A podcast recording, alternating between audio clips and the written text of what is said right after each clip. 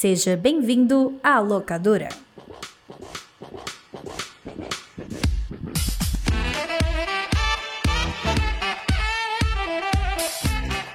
Bem-vindos à locadora do Nicolas, a investigação ordenada e sazonal do audiovisual internacional. Eu ainda não sei se eu gosto muito dessa abertura, mas a verdade é que ela já está consagrada nos anais da podosfera brasileira e a gente não vai mudar nada nela porque a gente, além de respeitar as tradições também é preguiçoso. Assim, alguns, né? Porque existe uma pessoa que não é preguiçosa, alguém que trabalha o tempo inteiro, positivo e operante, que é Roberto Rudinei nesse momento, né, Rudy? Você está trabalhando muito, Rudy? Nesse momento, assim, pensando na linha cronológica de produção deste podcast, talvez no momento em que o ouvinte esteja ouvindo, eu esteja desesperado editando várias coisas por aí, mas agora, no momento da gravação, no momento presente, eu estou de recesso. Ou seja, alegria Olha aí. em meu sorriso, alegria em minha face. Alegria! Não conheço pessoa mais alegre do que meu amigo JP, que também está aqui. Oi, Jota. Eu conheço pessoas mais alegres. Existe duas. Roberto Rodrigues PJ Brandão.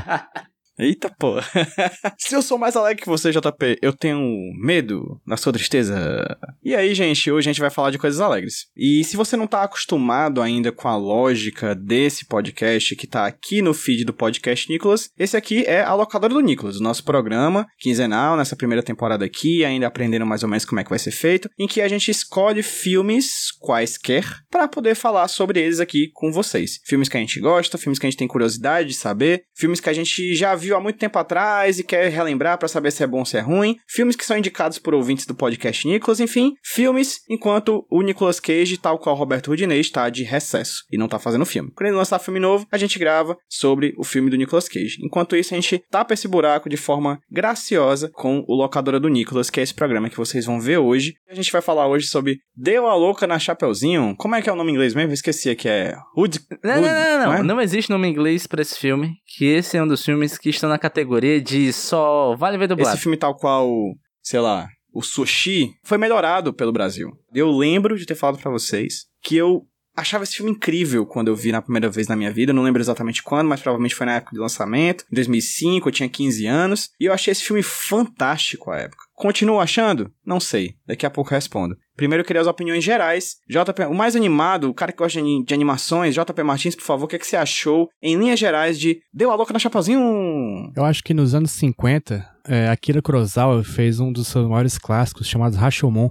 Um clássico. Rashomon que conta uma história que é uma mesma história contada sob alguns pontos de vista diferentes e que quando eu vi, eu não gostei tanto quanto eu gostei hoje vendo A Deu a Louca na Chapeuzinho, que é também é um Olha filme aí. que faz a mesma coisa. É, Rashomon paga comédia, é isso que eu quero dizer. Faltou Lobo Mal e Vovozinhas Aventureiras em Rashomon. Faltou o bode que canta. Muitos filmes têm essa falha, né, Rudy? Exatamente. Existem muitos filmes que não tem bodes cantando. Isso é um problema. Isso é um pro... Hollywood não abre os olhos pra esse Eu problema. acho, PJ e JP, que a gente deveria colocar mais uma regra na nossa constituição do que faz um filme bom, né? É, até Hum. que nesse podcast a gente falou várias vezes, e no Nicolas também, né? Que o filme, quando tem um tubarão, ele automaticamente fica melhor. Sim. Claro. O filme, quando tem um vampiro, também. E agora eu acho que a gente deveria adicionar que um bode cantante melhora qualquer filme. Por exemplo, A Bruxa tem um ótimo bode, não tem? Sim, mas não canta. Mas não canta. Ou seja, É. lá o diretor, o- como é que é o nome do, do moço lá? Roberto Olveiros. Ele mesmo. ele teve a oportunidade de chocar a sociedade, o fã de horror, com um bode cantando. Chocar. Caralho! Porra, realmente, viu? A gente tá, ó.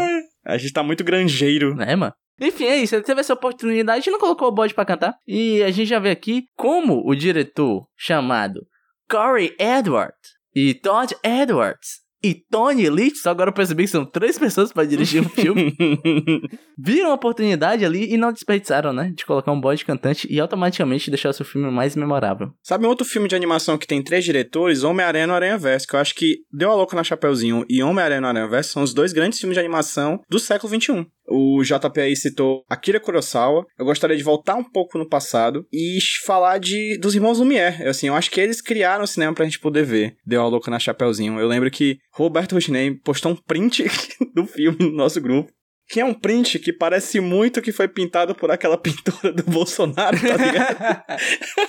a Lucy Bond, sei lá, que horroroso, é muito feio, mas dá a volta, cara. O filme dá a volta, ele é feio, mas ele é um feio com estilo. Ele é um feio que sabe que é feio e, e se utiliza da sua feiura para conquistar corações. Ah, ele é tenta, né? basicamente, assim, ele, ele é um filme que, cara, é um ano de 2005, governo Lula, época em que as pessoas podiam acreditar nos seus sonhos e fazer uma animação com orçamento de 10 reais e 50 centavos, né? Que é tipo esse filme, que não deve ter gastado nada pra ser feito. E, gente, eu vou logo avisando que eu adorei esse filme. Eu adorei rever esse filme. E preste atenção no que eu vou dizer. Ele seria perfeito se não tivesse os erros que ele tem.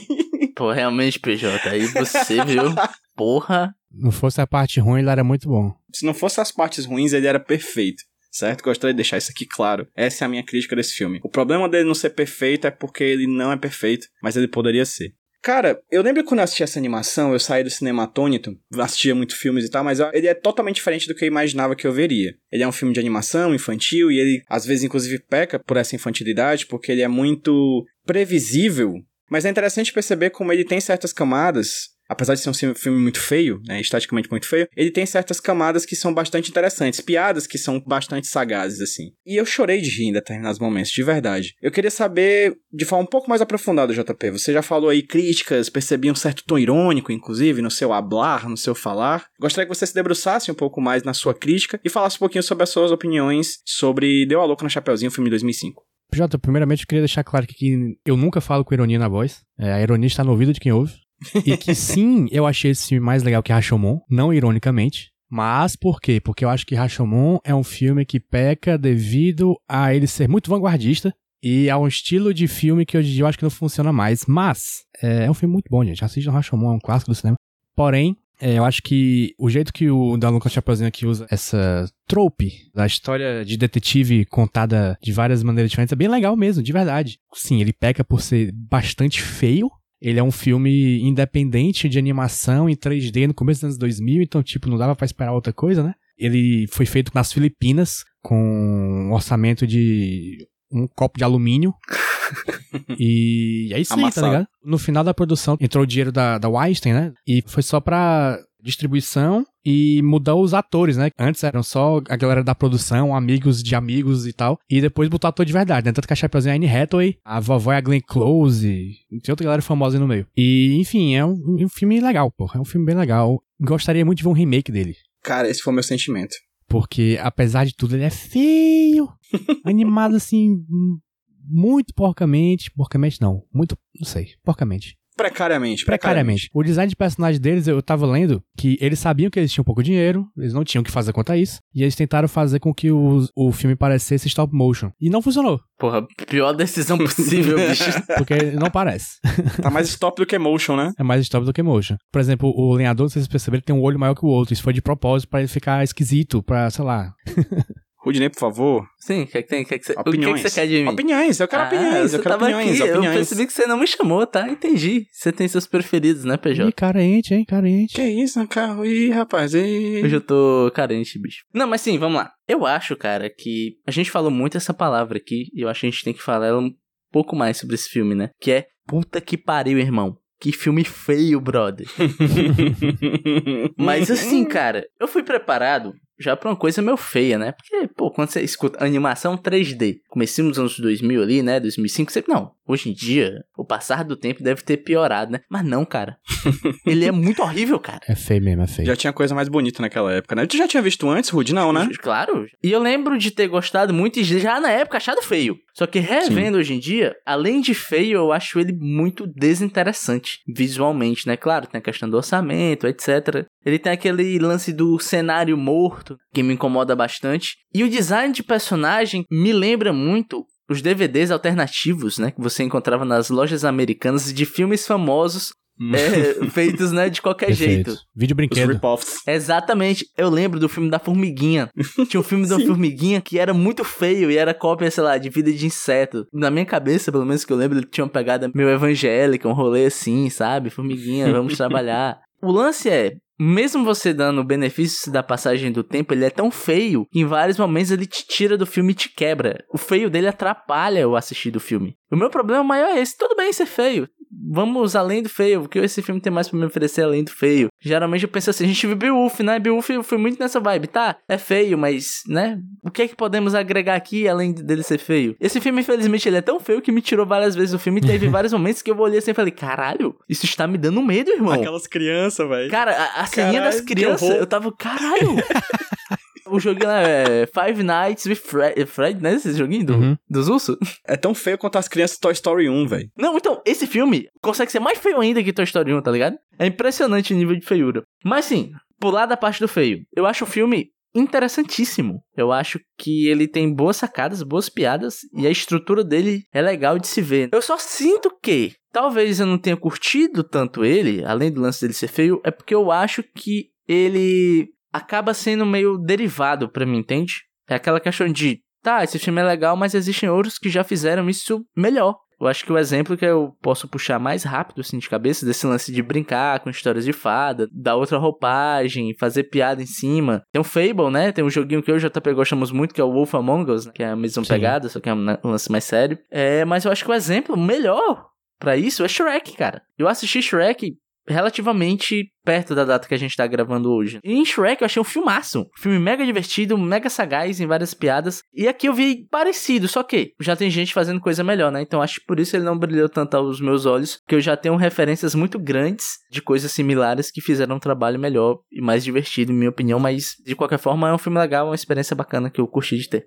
Eu acho que o filme é feio, como a gente já falou, e o sentimento que eu tive quando eu terminei de ver ele foi um pouco de pena por não ter se dado a atenção na produção desse filme que o roteiro merecia. O filme ele, ele antecede muita lógica do meme. Que até hoje, quando você tá no Twitter, ocasionalmente cenas desse filme aparecem, porque tem muitas, muitos diálogos fantásticos, assim, que ficam na sua cabeça de tão engraçados. Cara, eu realmente chorei de rir em alguns momentos. O que eu mais tinha visto no Twitter é aquele que a gente não prende as pessoas porque elas são esquisitas. Vocês lembram dessa? Sim. Aí o porquinho liga, ô Bruce, sabe aquele cara que a gente prendeu no camburão? O esquisito? É, libera ele. Tipo, cara, é uma piada tão boba que utiliza a falta de motion do stop motion que eles estavam tentando emular pra potencializar essa piada, que eu acho isso muito legal. Inclusive, o JP falou aí de Rashomon, falou de toda essa lógica de vários pontos de vista de uma mesma história, e eu sinto que o filme se perde quando ele não tenta fazer isso e tenta fazer uma outra coisa. O terceiro ato do filme é uma grande sequência de ação.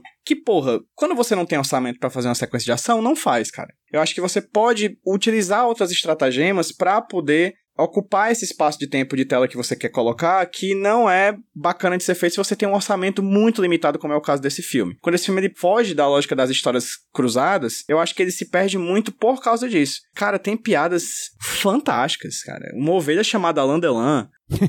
A gente já assistiu filme dublado, acho que vocês assistiram dublado também. Eu vi um, um bons pedaços em inglês também pra estudo. Pra, pra comparar, né? A dublagem brasileira é um show à parte. Eu não assisti em inglês, mas acho que se fosse uma tradução direta pra uma legenda ou coisa do gênero, a gente acabaria perdendo alguma coisa que a dublagem acrescenta. Então, assim, particularmente questão da dublagem, Rude depois J, principalmente Rude por causa que ele vê alguns trechos em inglês. O que é que ela acrescenta e retira do filme pra você? A não ser o que retiro porque eu não vi inglês, né? Então. Então, não posso, não posso opinar sobre isso. Mas fala da dublagem, eu- então, em português. Mas eu achei muito bom, cara. Esse filme é brasileiro pra mim. Esse filme é brasileiro. Foi feito aqui, foi feito ali na, na, na UFC, no estúdio lá da UFC. No curso de cinema audiovisual, Isso, né? lá na Casa Amarela. PJ. Não, JP, desculpa, né? Primeiro que eu errei. Mas os bonecos desse filme é igual os bonecos do Benfica, mano, do cinema do Benfica. Sim, é. Caralho, pior. agora que. O super-herói do Benfica, o boneco da Piguana. Exato. É, parecido. É verdade, parece muito. Pra mim, eu fiquei feliz de ter visto dublado, porque pra mim é o jeito certo, assim, eu, eu sei que se eu visse em inglês, eu não ia, assim, eu ia gostar do filme, mas eu não ia rir tanto quanto eu ri nesse aqui, que eu acho que, sem comparação, é mais engraçado, provavelmente. porque são piadas que falam com a gente, né, não é piada dos outros. Muito bom, né? Eu vou ter que datar essa gravação porque PJ falou de Twitter, a gente tá falando de dublagem, né? Juntando as duas coisas, a gente tem que lembrar da treta do Twitter da quartinha, né? É o quê? Da quartinha. É Vandinha ou é quarta-feira, né? Ah, Não entendi essa dublagem, né? Eu vi um pedaço no original porque eu fiquei muito curioso pra saber das adaptações de piada que existiram nesse filme. Eu acho que esse filme é um bom exemplo de adaptar as coisas à nossa realidade. porque absolutamente ninguém tem a obrigação de aprender a língua do imperialismo, que é o inglês, né? Então eu gosto muito da dublagem nesse sentido dela saber adaptar as coisas pro nosso vocabulário. Algumas vezes não dá certo, algumas piadas são muito da língua americana, né? É um trocadilho, fica difícil de adaptar. Mas em geral eu acho que fizeram um bom trabalho. E eu acho legal que eles também mudaram a essência de alguns personagens. Por exemplo, o detetive, o sapo, no que a gente assistiu dublado, ele é mais, como eu posso dizer, autoindulgente, né? Ele se acha um pouco mais, então ele tira onda com a galera que tá conversando com ele. E no inglês não, ele é só um sapinho super calmo, super educado e super polido. Aqui eles mudaram um pouco o personagem, talvez para fazer sentido com a interação que eles estavam fazendo entre os personagens em português. Então sim, eu acho legal, eu acho que dá carisma. Dá vontade de ver esse filme de olho fechado. Ele é muito feio, mas as pedras são boas. Seria um bom podcast storytelling, é, né? exatamente. E aí a gente pode, eu acho que, falar um pouquinho sobre os personagens, porque tem um panteão grande de personagens aqui. Você tem a Chapeuzinho, a, o Lobo, a, a vovó, o lenhador, o investigador, o, toda sorte de policiais, o vilão, e tem, para mim, o melhor personagem do filme, que é o Ligeirinho, que nada mais é do que o WhatsApp vezes dois, né? O áudio de WhatsApp vezes dois tocando. E ele é fantástico, assim, cara. Eu acho muito legal como todos esses personagens parecem ter sido feitos, assim, com, sei lá, um padrão que já vem instala, pré-instalado no Blender, mas mesmo assim, acho que talvez por essa falta de emoção que o visual traz, os personagens são muito bem construídos. Aí eu coloco todo o poder do roteiro nessa trama, sabe? Eu acho que o roteiro é a grande questão desse filme, é, é o que faz a gente continuar assistindo mesmo tendo os olhos atacados pela feiura do filme. E aí eu queria falar com vocês sobre os personagens, assim. Existe algum que você se destacou para vocês, JP, ou, ou não? Eu acho que a vovó radical, né? É triplo G. Caralho, é um filme que faz referência a Triplo X, cara. É, tem umas referências datadíssimas desse filme, mas que é bem legal. Primeiro Homem-Aranha, Matrix. Não, não, Matrix tudo bem, Homem-Aranha, beleza, mas Triplo X, cara. Triplo X é foda. Triplo X é foda. É obscuro, esse filme, é obscuro, esse é obscuro. filme é meio um filhote de Matrix com. O que é aquele do suspeito lá do Kevin Spacey? Os suspeitos, né? Ah, caceta. Os suspeitos, é isso que chama? É. Acho que a, a capa do filme é uma paródia. É, exatamente. É, isso mesmo. Eu não sei o nome do filme, esqueci. Mas enfim, é o filhote desses dois filmes, sendo que é, é sobrinho de Matrix também e, e- e é conhecido de Kill Bill, tá ligado? Acho que tem muito de Kill Bill nesse filme, inclusive. O, o Tarantino nessa época era, era, era muita referência. E, enfim, a vovó, cara, é muito bom. E o vilão, que é um coach empreendedor, né? Isso, é o Elon Musk. É muito bom o vilão, porque o vilão ele se apresenta durante o filme inteiro como um personagem bonzinho que no final tem a, a mais previsível virada, né? Sim. Mas assim, eu acho que todos os personagens são muito legais. O que brilha aqui mesmo é, é como o roteiro junta todos eles numa coisa só e, e como ele coloca um personagem na história do outro, o que um faz afeta na, na experiência do outro. É muito bom, muito bom. Eu gosto muito, eu lembro que eu gostava muito, era o meu arco preferido, era o arco do Lobo. Do Lobo Mal, que é um Lobo Repórter, porra! Né? O novo programa da Globo, do gato Lobo Gato- Repórter. Lobo Repórter. Lobo Repórter. Me pegou de surpresa essa.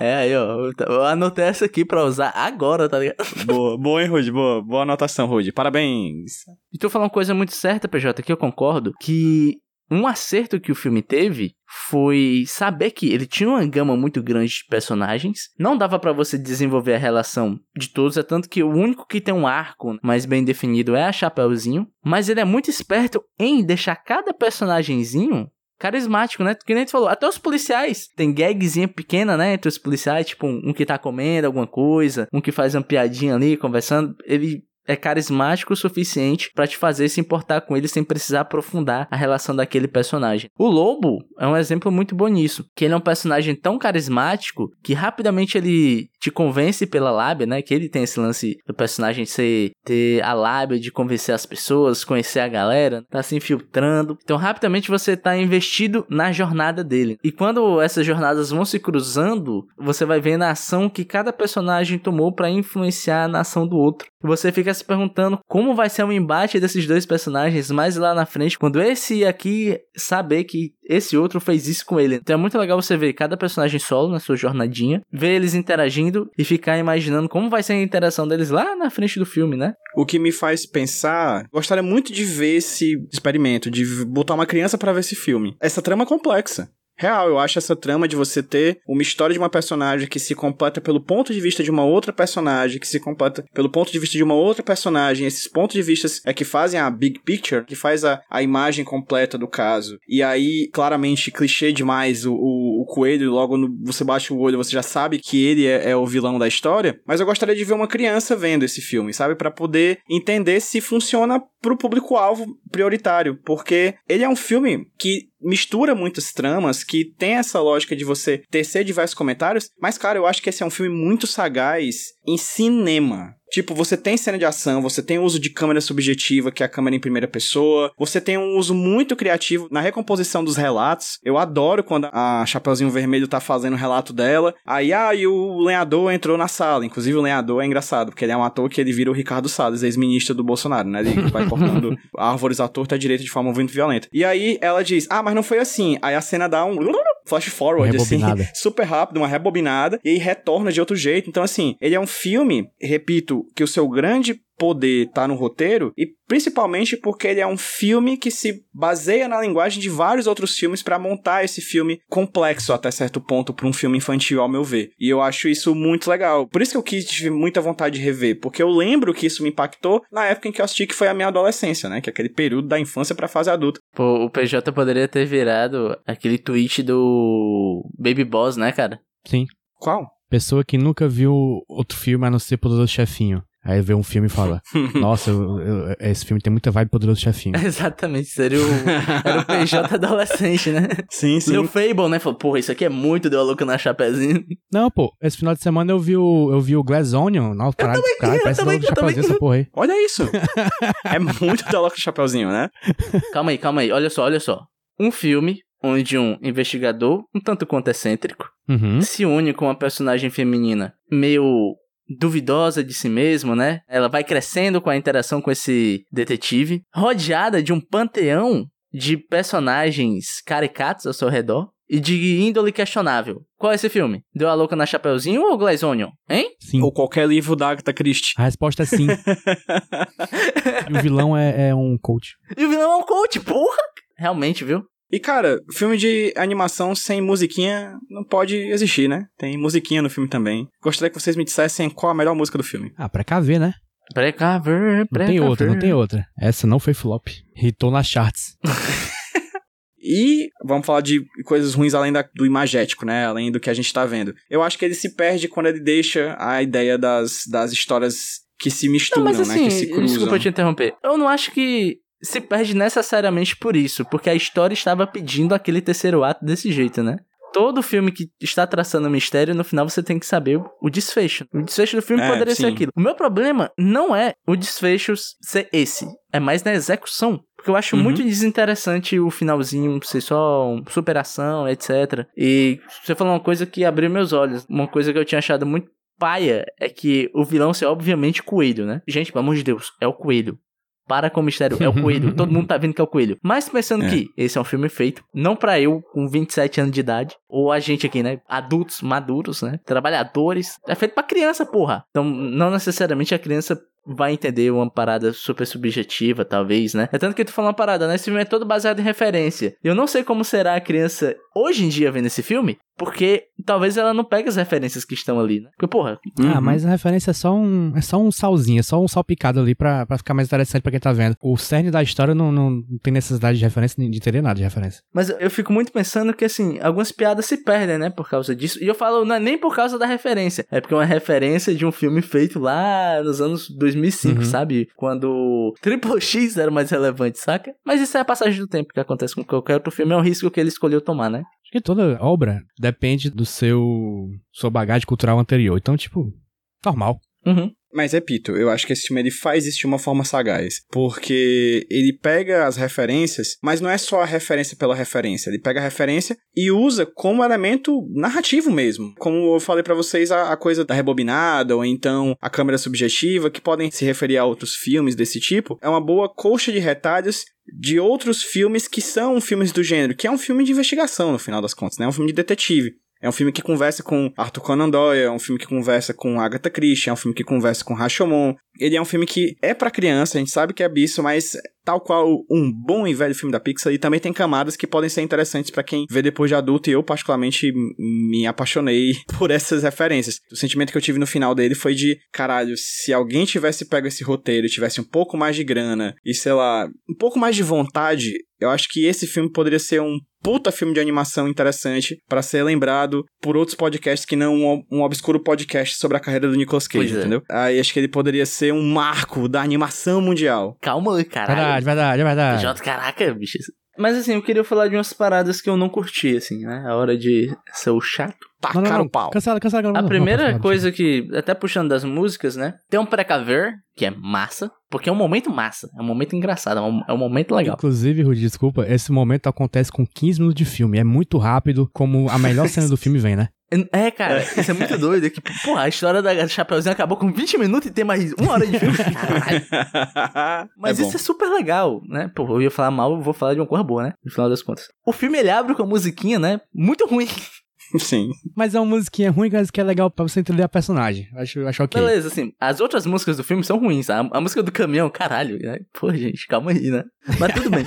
Mas tem um dos momentos de piadas que eu mais gosto no filme, que ele usa tudo, né? Tipo, ele já apresenta a musiquinha ali, a musiquinha é meio clichê, e lá na frente o clichê faz sentido, porque ele junta o- a musiquinha, clichê, com as histórias cruzadas, porque tem um momento onde o Lobo Mal tá vigiando a Chapeuzinho, tá fazendo a campana, e ele vê a musiquinha, né, ao longe assim, Sim. Aí tem um momento que os passarinhos pegam ela na bicicleta e sai voando e ele fica tipo, caralho, porra é essa, né? Sim.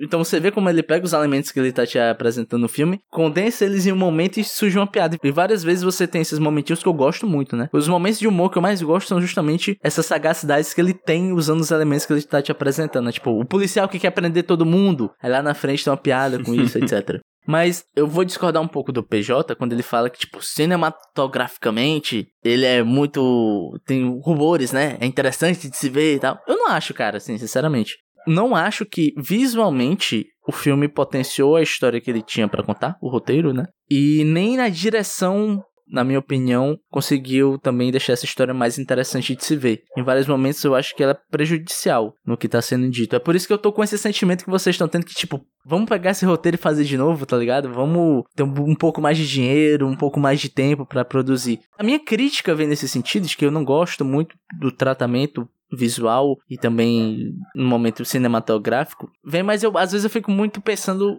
como foi a produção desse filme, né? O quão difícil deve ter sido por causa do tempo de produção, por causa do orçamento. Então, é um filme à frente de seu tempo, que infelizmente, em 2005, os olhos não estavam preparados para vê-lo e as mãos também não estavam preparadas para fazê-lo. Perfeitamente. Falando de coisa ruim, uma coisa que eu não gostei no filme. Aí é o problema de roteiro, engraçado, né? Eu elogiei tanto o roteiro até agora, mas eu acho que tem um problema de roteiro que eu acho muito ruim, que é o fato de, em determinado momento do filme, ele tentar explorar uma certa emoção da relação entre vó e, e neta. E ele, em nenhum momento do filme até então, até aquele momento, a gente conseguia conceber essa relação.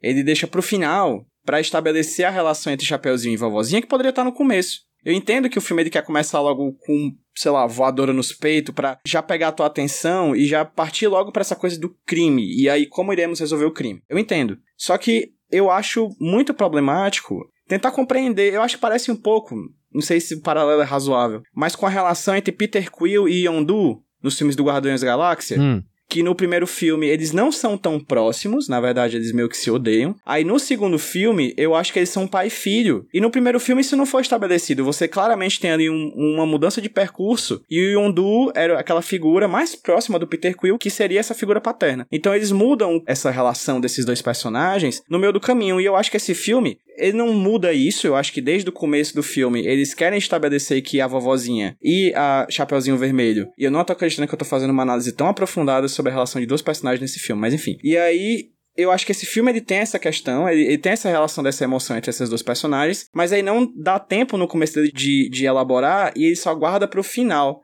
Eu acho que tem, pô. Eu acho que tem. Eu acho que você tem o indício do que seria o drama no terceiro ato, que é o lance da Chapeuzinho, querer viver aventuras e a vovozinha não deixar, porque, pô, velho, é perigoso e tal, não sei o quê. Eu acho que tem É um tema que você Uhum. fala ali rapidinho no primeiro ato e volta lá no terceiro como se fosse uma grande coisa, né? Uma grande questão. É, exato. Porque eu acho que você tem muito apenas uma visão, sabe, PJ? Meu lance é esse. Eu fiquei, tá, eu entendi o ponto da Chapeuzinho dela querer a aventura. É, mas você não entende muito bem o porquê da vovó não Na deixar. real, a vovó, ela quer explorar a força de trabalho da neta, né? Pois é, trabalho Essa é infantil. a verdade. A vovó, ela faz de sua neta uma entregadora de aplicativo, incute na mente da jovem proletária um medo de ela ficar desempregada e não conseguir estar bem no mundo. Enquanto a vovozinha colhe os louros, né? Da produção, Exatamente. E vai curtir, sabe? Vai esquiar. a Tá? mais-valia. Ela, ela aproveita da mais-valia da neta, da própria neta, pra curtir esportes radicais, viajar pelo mundo, enquanto a neta não pode, né? E aí, Hipocrisia. quando a neta quer viajar, o que, que a vovó faz? Vai lá, tem um monte de gente querendo teu emprego. Exército de reserva que é fruto do capitalismo. O capitalismo, ele cria o desemprego. Ele não ataca o desemprego, ele cria. É, você vê que o, o, o vilão do filme também trabalha com um esquema de, de monopólio, né? Total, monopólio. porra. Ele destrói a concorrência, o pequeno produtor, pra montar uma super máquina produtiva em volta daquele setor de comércio que existia antigamente, povoado por pequenos produtores, né? De agricultura familiar. Então, meu amigo, quem é a heroína da história é a Chapeuzinho Vermelho. Fica aí a mensagem pra É vocês. isso aí. Meu povo! Caralho, como a gente viajou, né? Vocês perderam muito tempo. A gente é muito besta, né? Mas impressionante, puta merda. Demais, eu gosto, eu gosto, eu gosto, eu gosto. eu gosto. Eu- Acho que o público também gosta. Responde aí nos comentários se você gosta. É, notas. De 0 a 9. Se você tá ouvindo aqui a locadora do Nicolas pela primeira vez, porque você é um deu a louca na Chapeuzinho. Esse filme aí que está no Zeitgeist. Exatamente. É, se você encontrou a gente e não sabe como é que é a locadora do Nicolas, a gente dá uma nota de 0 a 9. Por que não 10, PJ? Porque 10 seria se Nicolas Cage estivesse nesse filme, coisa que ele não tá. Mas daqui a pouco a gente vai resolver isso, porque primeiro a gente vai dar a nota de 0 a 9. Eu gostaria de ouvir a nota do meu amigo Roberto Udinei. Roberto Dinei, esse é o meu nome. E este sou eu. Eu gostei do filme, né? Um bom filme. É mais do que um bom filme, foi uma boa experiência rever, acredita? Apesar de eu ter curtido a experiência de eu achar um bom filme, de eu achar um roteiro inteligente em vários momentos, não posso fechar os olhos para o que esse filme tem de ruim. E eu queria fechar os olhos porque, como eu falei, ele é muito feio, cara. Queria fechar os olhos por questão de autopreservação, né? Exatamente, é isso mesmo, né? E além disso, apesar de eu discordar do PJ sobre o porquê dele não ter curtido o primeiro ato, eu discordo da crítica, mas eu também não curto muito o lance de ser só ação e tal. Eu não sou criança, então eu vou colocar o coelhinho vilão como um ponto negativo, né? Talvez se fosse um pouquinho mais de refino nessa parte, seria interessante. E é isso, cara. Pra mim ele é um filme nota 4,5. Mas é aquela coisa, é uma nota talvez baixa, talvez esteja sendo muito severo, talvez eu me arrependa, mas em contrapartida, eu recomendo você assistir esse filme. Eu queria, o PJ, saber a opinião de alguém que nunca viu esse filme na vida. O primeiro contato dessa pessoa com o Louco na Chapeuzinho seja esse, porque eu queria ver se a onda de nostalgia que se abateu sobre a minha pessoa, talvez tenha feito eu gostar mais de assistir o filme do que propriamente o filme em si. Então é isso. JP Martins. Eu dou um 7. Eu acho que esse é um dos grandes filmes de crime do século XXI. é, mentira, não acho isso não, gente. Mas é um filme legal. É um filme bom. É, não tenho muito que adicionar que já foi discutido a exaustão neste podcast que eu já quero que acabe. Eu gostei pra caramba do filme e queria muito que ele tivesse um remake. Um remake feito com uma grana boa, com uma equipe melhor e com a mesma equipe de dublagem no Brasil, assim. Não queria que mudasse nada da equipe de dublagem. Queria que fosse a mesma, na verdade. Faz o remaster, né? É, faz um, é, um remaster, tipo Final Fantasy. Eu dou nota 6 de 9, nota 69, 6 de 9. Confesso que eu nunca vi o 2, talvez não queira ver. Aparentemente não vale a pena. Deixa eu ver aqui, a nota do Deu a Louca na Chapeuzinho no IMDB, porra, tá 6,5, hein? Certo? Boa E nota. dois? Boa, 4,7. Razoável. Vou muito pelo Letterboxd, porque é, sei lá, pessoas atuais, tá ligado? O Letterboxd do primeiro tá 3.1 de 5 e do do 2 tá 1.8. É, pô, e tem que lembrar que, ó, no primeiro filme foram três pessoas pra dirigir, no segundo é só uma, ou seja, É, fez um trabalho pior. decresceu, hein? E vale pontuar também que o primeiro filme ele é super rápido, né? Ele tem uma hora e vinte. É bem rapidinho. E o segundo filme, aparentemente, é tipo um filme de espionagem, assim, tá ligado? Seguindo o final do primeiro, né? Que acaba com eles juntando a organização do Missão Impossível, né? É, cara, porra. É verdade. Não é mais um filme policial de mistério como Aham. esse aqui. JP, abemos nota? Abemos, meu filho. A nota que abemos é 5.8. Boa, boa. Achei uma boa nota, uma nota razoável. De verdade. Sem mancada. Qual outro podcast na face da podosfera mundial depreendeu tanto tempo pra falar sobre da louca na Chapeuzinho, cara? A gente é... Nenhum, cara, nenhum, cara. Tá por fora, a galera fica gastando tempo aí com os podcasts de cinema, mas podendo ver a gente, que é muito melhor, mano. Muito Por melhor. isso que nós somos o seu novo podcast sempre favorito.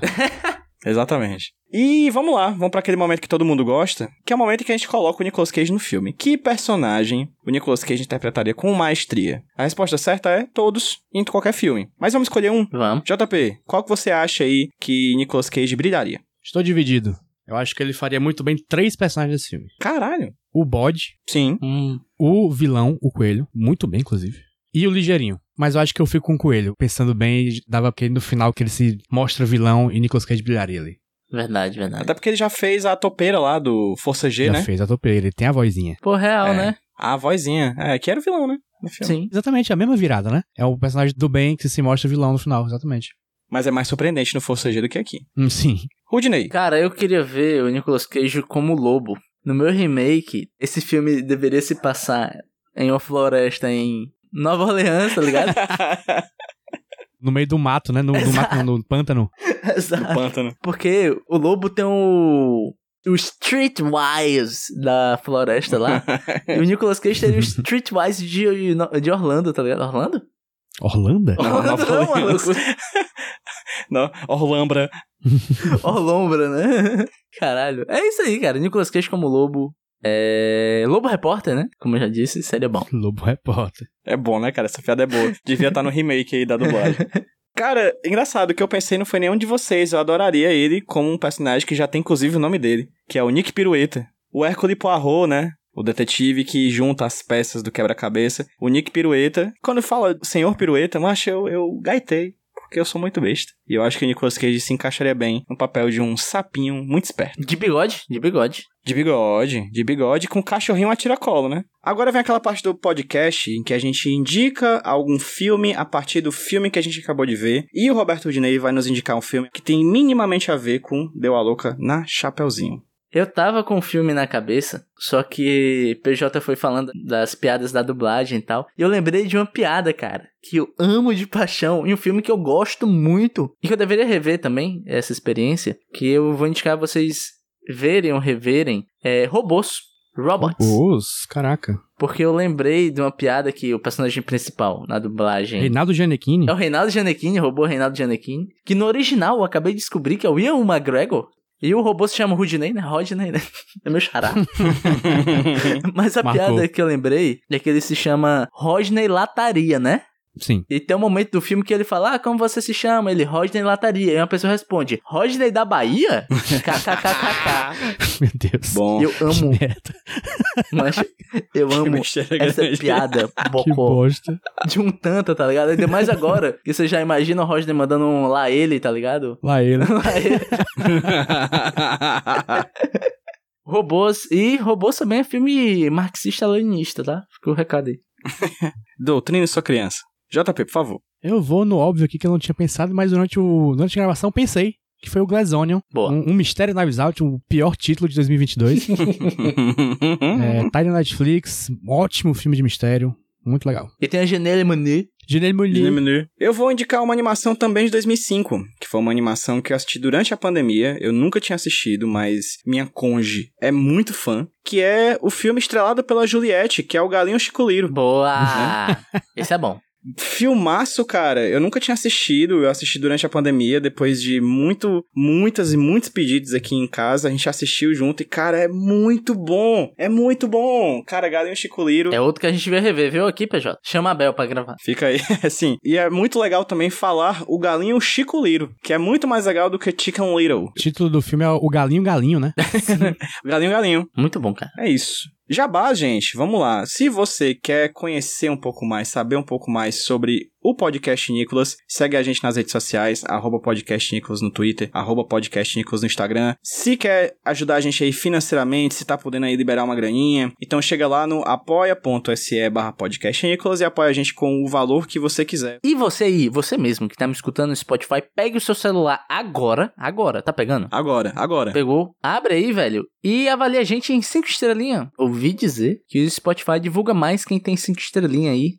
Vamos lá. Vamos, mas quer BBB? Vamos lá, é, mulheres, né? Vamos, galera, mulheres. Vamos, galera, mulheres. Fo- foco no G-Show. Perfeito. Foco no G-Show. Quer me encontrar nas redes? Procura arroba HQ Sem Roteiro no Twitter, no Instagram e no TikTok. É isso. Rudinei. Roberto Rudin... Eita, Roberto Rudin não. É, qual é a minha arroba? Arroba caralho. Rudilone, Twitter. porra. e no Letterboxd também. JP. É Jumbo Paulo no Twitter e JP Underline Martins no Letterboxd. JP seguinte é esse, ó. Tô abrindo aqui o IMDB. Botei já aqui o meu cursor em pesquisar no IMDB. E aí você vai me dizer qual é o próximo filme que iremos assistir nesse podcast Varonil. Eu vou fazer uma coisa que eu acho que alguém já fez e eu, eu julguei, eu, eu, eu falei. Não, não, não. Só que eu quero fazer isso aqui agora. Que é. Vocês vão escolher.